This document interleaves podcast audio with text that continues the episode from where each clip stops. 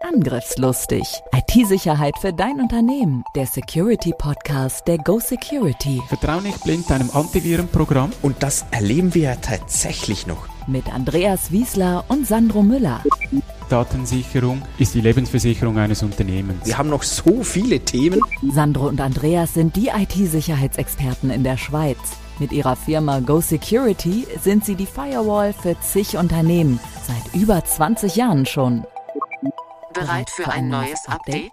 Herzlich willkommen bei Angriffslustig. Mein Name ist Sandro Müller und heute habe ich einen Gast. Und zwar ist er vom Nationalen Zentrum für Cybersicherheit NCSC und er ist der stellvertretende Leiter operative Sicherheit OCS. Sein Name ist Max Klaus. Herzlich willkommen, Max. Hallo. Dein, äh, deine Jobbezeichnung, die ist ja fast ein bisschen angsteinflößend.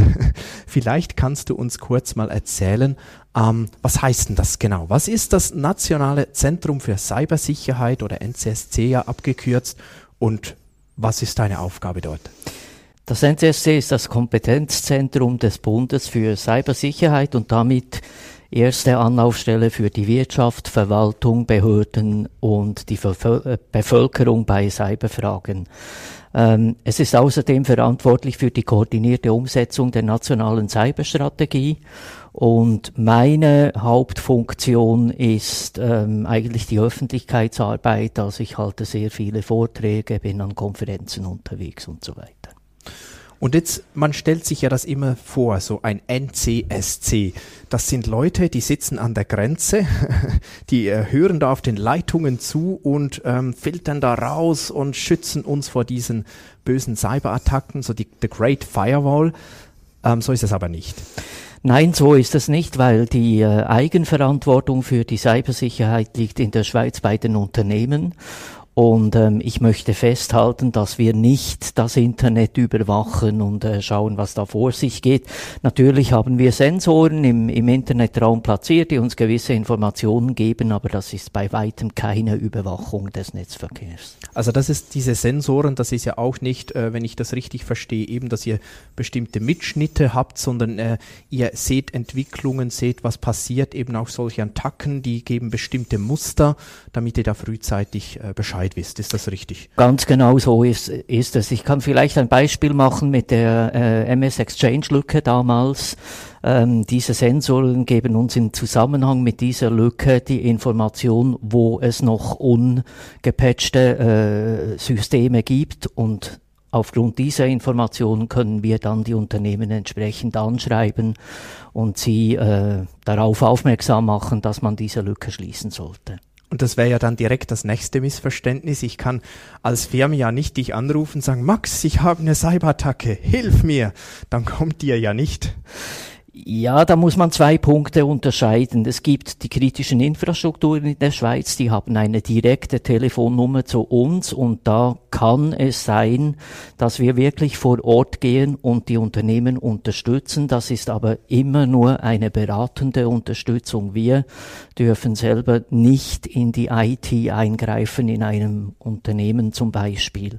Also es ist immer nur beratend und eben nur für die kritischen Infrastrukturen in der Schweiz. Schweiz. Wie weit geht diese Beratung für private Firmen? Gar nicht.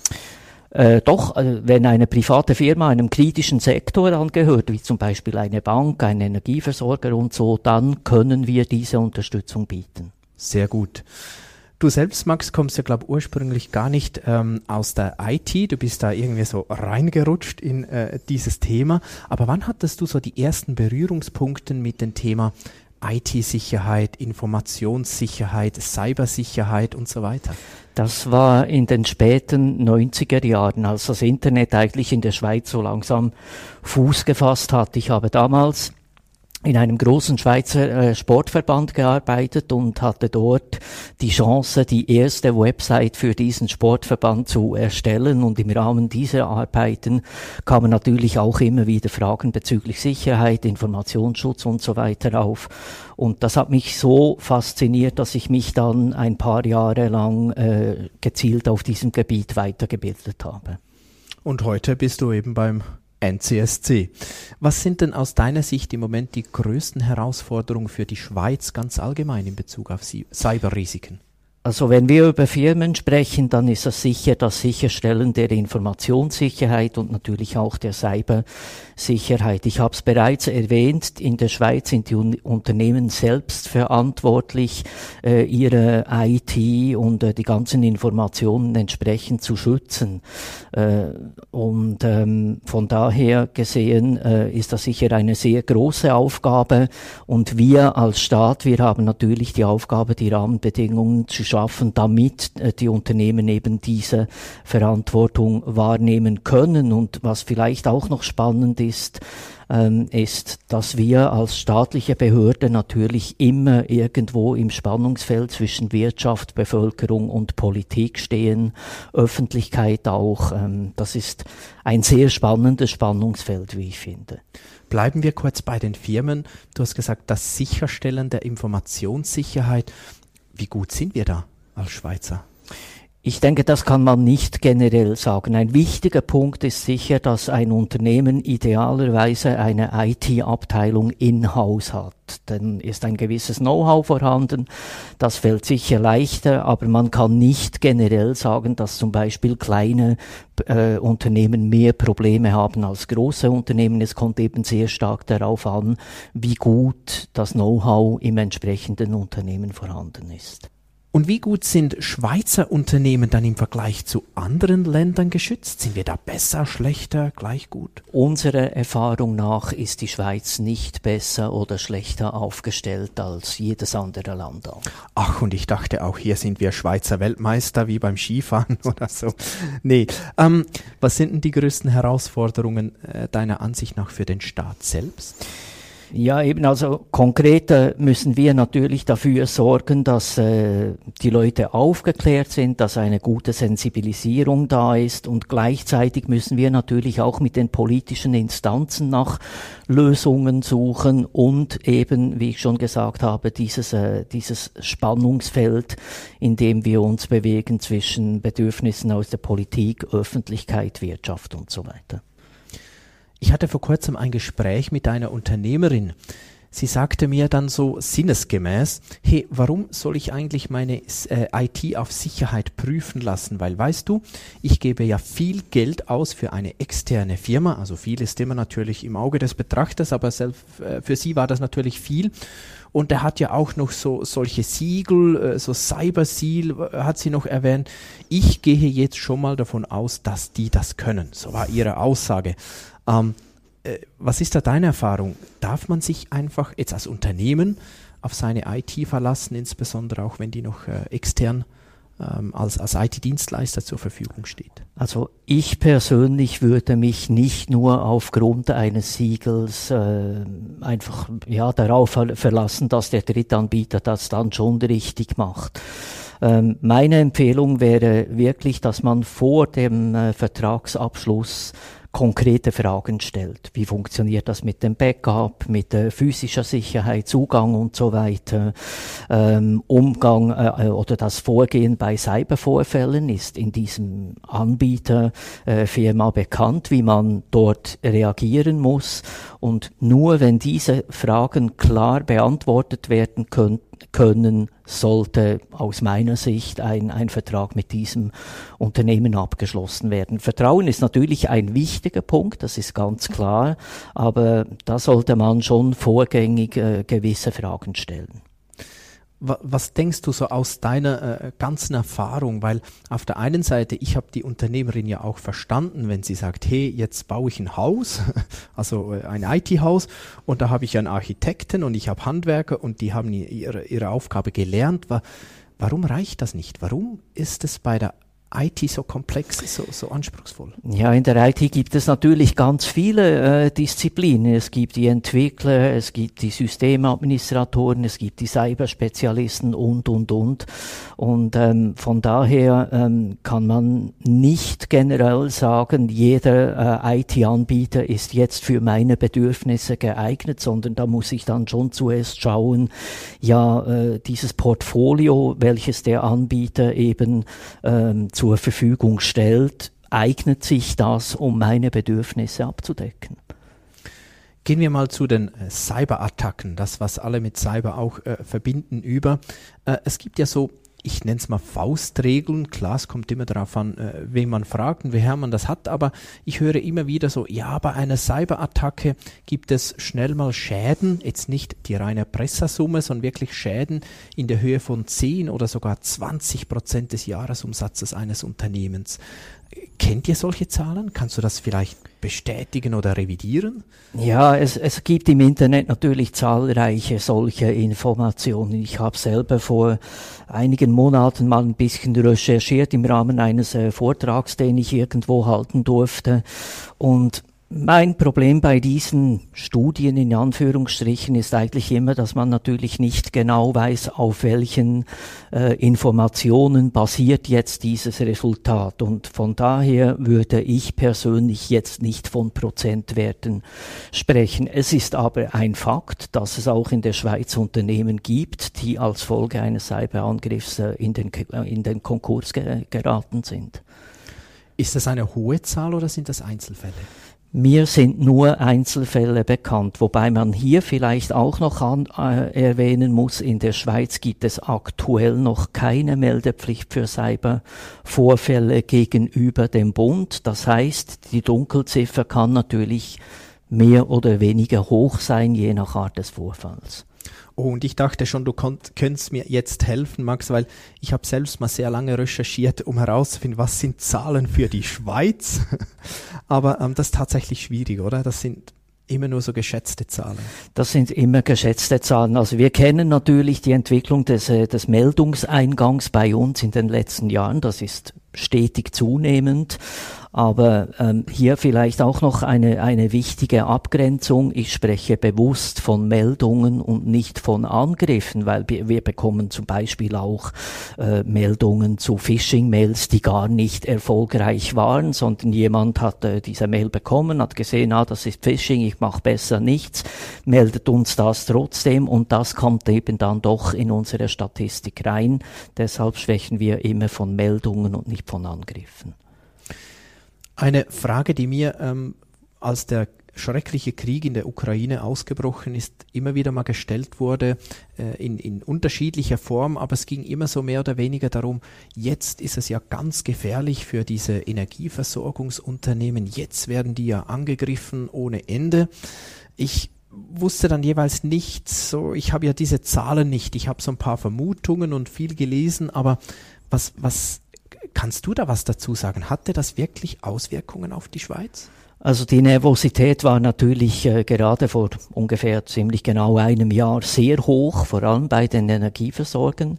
Wir haben dann auch als Sofortmaßnahme unser Monitoring sehr stark, stark hochgefahren und wir konnten zu keinem Zeitpunkt in Zusammenhang mit der Situation in der Ukraine eine erhöhte Bedrohungslage für Schweizer Unternehmen ähm, feststellen. Viele Angriffe gab es ja dann zuvor, zumindest in der Ukraine selbst, äh, soweit ich das recherchiert habe. Aber äh, sehr spannende Aussage. Äh, in der Schweiz eigentlich konntet ihr jetzt nichts, zumindest nichts Eindeutiges feststellen. Ähm, bleiben wir noch kurz bei den Energieversorgern. Unsere Erfahrung ist, dass vor allem kleinere und mittlere schon häufig noch erstaunlich schlecht geschützt sind. Ähm, jetzt kommt manchmal so die Sichtweise auf, ja, also wenn das ja wirklich so schlimm ist, dann wären die ja schon lange attackiert worden. Äh, ist das so oder was habt ihr da für Erfahrungen? Stimmt das gar nicht? Sind die gar nicht schlecht geschützt? Also grundsätzlich ist es natürlich so, dass sich jedes Unternehmen vor Angriffen schützen sollte. Das ist ganz klar.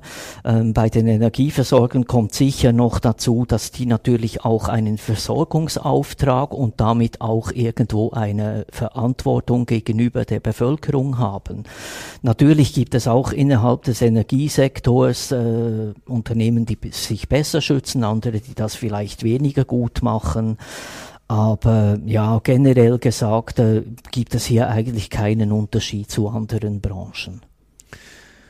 Bleiben wir noch ein letztes Mal bei der Branche, nämlich es gibt ja den sogenannten IKT-Minimalstandard äh, in der Schweiz. Ich glaube seit ungefähr fünf Jahren, kann das sein? Ich bin jetzt nicht, jetzt bin ich unsicher. Ich glaube so ungefähr plus minus fünf Jahren, sonst korrigiere das gerne, Max.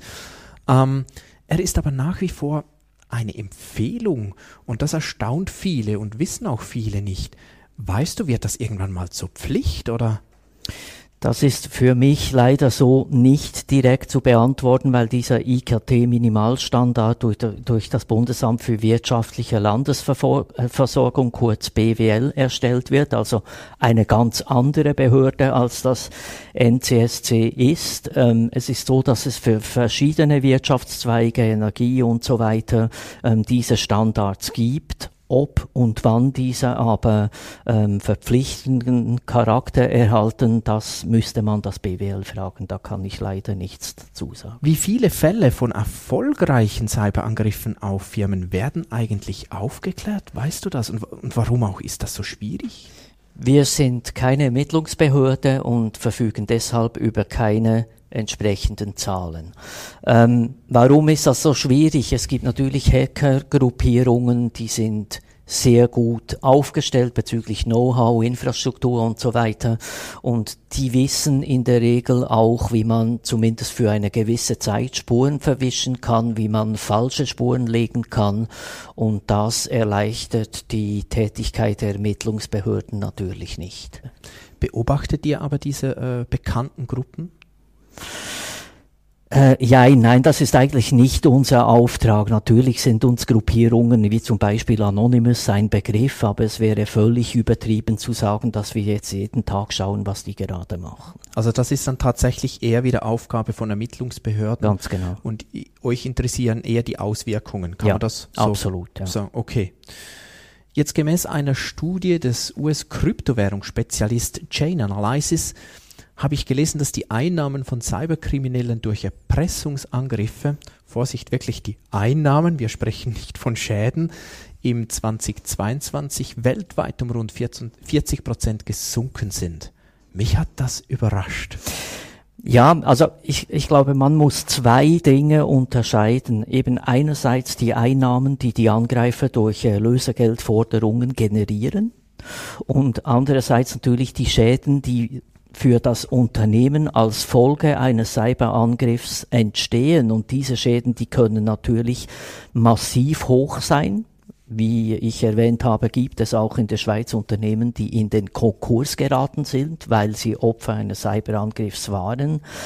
Ähm, und auf, auf der äh, Angreiferseite ja, ist es halt so, dass wir zum Beispiel immer davon abraten, ein Lösegeld zu zahlen weil wir Warum? nicht, äh, weil wir nicht wollen, dass Kriminelle finanziell unterstützt werden und das erpresste Geld in, äh, in zusätzliche Infrastruktur äh, investieren können.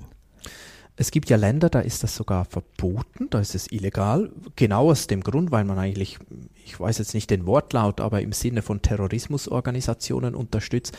Das ist es ja in der Schweiz nicht. Es ist einfach, ich kenne das auch von anderen Stellen und auch ich selber finde, nach, wenn es irgendwie geht, nicht bezahlen, ist einfach eine Empfehlung oder eine, ein, äh, man wünscht das so oder ganz genau. Also, so sagen? Ja, wir haben keine Weisungsbefugnis. Äh, äh, gegenüber der Wirtschaft zum Beispiel. Also schlussendlich ist das Unternehmen selbst für den Entscheid verantwortlich, will ich ein Lösegeld bezahlen oder nicht. Aber unsere Empfehlung ist immer, egal ob Unternehmen, Privatperson, wer auch immer, dass eben kein Lösegeld bezahlt wird. Kein Lösegeld. Das ist doch ein super äh, Statement, Max, weil die Zeit ist schon, die rennt wieder und wir sind äh, schon am Ende angekommen. Ich möchte gerne auch dir noch ein paar ähm, Sätze geben, die du gerne beenden darfst oder kurze Antworten dazu geben. Max, dein erster Computer war? Ein Amiga 64 das letzte Phishing, bei dem du genau hinschauen musstest, ob es nicht doch echt ist. Um welches Thema ging es da? Das war vor Jahren, als ich als selbstständiger Erwachsenenbildner unterwegs war und immer in Deutschland bei einem Verlag die Unterlagen bestellt habe. Und da kam eine vermeintliche U UPS-Meldung, äh, das Paket hätte nicht zugestellt werden können und dort wäre ich um ein Haar hereingefallen. Die Vision von Go Security ist eine Schweiz ohne Schäden durch Cyberattacken. Mal Hand aufs Herz. Ist das realistisch? Das ist unter anderem auch das Ziel der nationalen Cyberstrategie, also durchaus in unserem Sinn. Das freut mich. Und ähm, das Letzte, das wünsche ich mir noch vor meiner Rente in 20 Jahren bei dir vermutlich zu erleben. Eine Schweiz ohne Cyberangriff. Perfekt. Max, ganz herzlichen Dank, dass du dir die Zeit genommen hast. Ich fühle mich sehr geehrt und ähm, ja, weiterhin alles Gute und viel Erfolg beim Bekämpfen der Cyberkriminellen. Danke. Danke dir. Dankeschön. Ja, das war's schon wieder mit äh, Angriffslustig. Vielen Dank, warst auch du wieder dabei und wir freuen uns, wenn du uns ein Abo hinterlässt und bei Fragen melde dich bei uns. Du weißt, wie es läuft. Tschüss. Angriffslustig. IT-Sicherheit für dein Unternehmen. Der Security Podcast der Go Security. Wie schütze ich mich vor Cyberkriminellen? Welche Passwörter sind sicher? Und was kann passieren, wenn ich gehackt werde? Bleib dran, abonniere jetzt den Podcast. Mehr Antworten gibt es in den nächsten Folgen mit Andreas Wiesler und Sandro Müller. Weitere Updates und Tipps auf gosecurity.ch.